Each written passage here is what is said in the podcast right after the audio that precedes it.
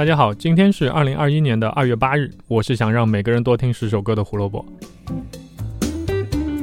胡说音乐历史节目每天都会有更新，想知道每天的音乐小故事，请记得关注我们在 B 站、荔枝、网易云还有小宇宙上的账号。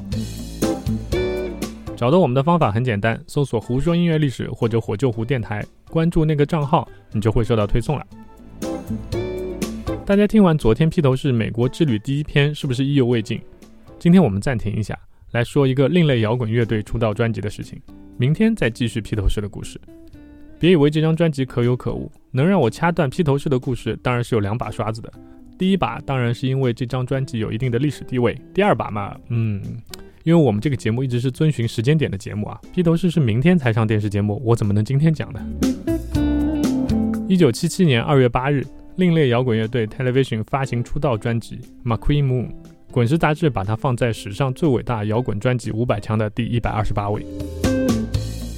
Television 和很多乐队一样，乐队一些成员从小就互相认识。主唱兼吉他手 Tom Verlaine 从小和贝斯手 Richard Hell 认识，两个人从特拉华州跑到了纽约，找了 Billy Ficker 来打鼓。一个叫做 New Boys 的乐队就这样组起来了。这个乐队混得还凑合。到了一九七三年下半年，乐队找了 Richard Lloyd 来当第二吉他手，乐队也正式改名为 Television。之后，通过经纪人 Terry Ock 的关系，乐队得以在著名的 CBGB 酒吧演出。最初的一大批粉丝都是从那里获得的。大家都听说过 Oasis 乐队两兄弟互相看不惯，最后乐队解散的事儿吧？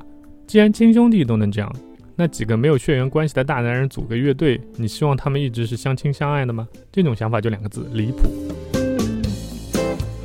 乐队起初的词曲都是由 Tom v e r l a n e 和 Richard Hell 这对青梅竹马，哦，对不起，说错了，是竹马和竹马小伙伴互相平摊的。随着合作的时间越来越长，乐队四个人都开始有了自信，可以写词写曲。Tom v e r l a n e 觉得自己的竹马 Richard Hell 老是故意在演出的时候刻意夸张，这样大家会给他写的歌多一些掌声。所以 Tom v e r l a n e 就警告 Richard Hell：“ 你不要老是跳来跳去的。”这样一吵，Richard Hell 索性找了别人一起组乐队，随即就离开了 Television。Fred Smith 接替了乐队贝斯手的职务，但 Tom Verlaine 就一定是一个很好的合作伙伴吗？乐队第二吉他手 Richard Lloyd 可不这样认为。因为在 CBGB 俱乐部演出，乐队名声鹊起，对他们感兴趣的厂牌有不少。像这样在 CBGB 演出的乐队，一般都是要讨生活的，只要有一个厂牌来谈，价格差不多还行，那就直接签了，不会考虑太多。但是 Television 没有这样做。他们挑挑拣拣，直到 Elektra Records 给了他们一份比较不错的合同，他们才签下了自己的名字。虽然现在看起来这份合同也许没有很好，但在当时已经是最好的选择了。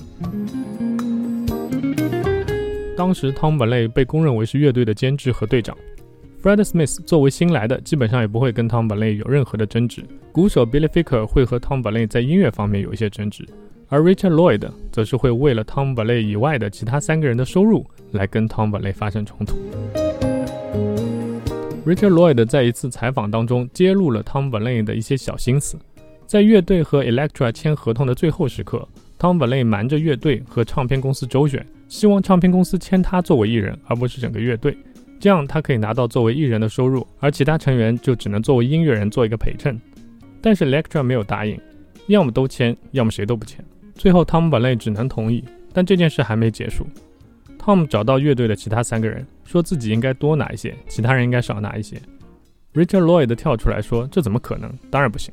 ”Tom Verlaine 说自己的工作量是其他三个人的两倍。Richard Lloyd 说：“那是因为 Tom 自己坚持要当主唱，而且不让其他任何人唱歌，这些工作量是他自己要做的，乐队不会为了这部分的工作量而付给他更多的报酬。你说这样一帮人放在一起还能好好做音乐吗？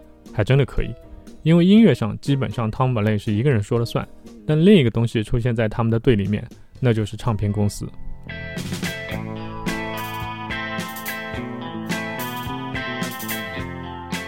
McQueen Moon 这张出道专辑里面所有的歌，乐队其实在出片前就已经演了两三年了，演奏了成千上百遍，所以他们知道什么样是好的，什么样是不好的，所以也不需要所谓的制作人来指手画脚。但是唱片公司不同意，一定要有一个制作人。最后，乐队偷梁换柱，偷换概念，找了一个想要当制作人的音乐工程师，给他挂个名，但不用做实事。人家当然也乐意答应了。不过在录制当中，这个制作人也依然和乐队发生了矛盾。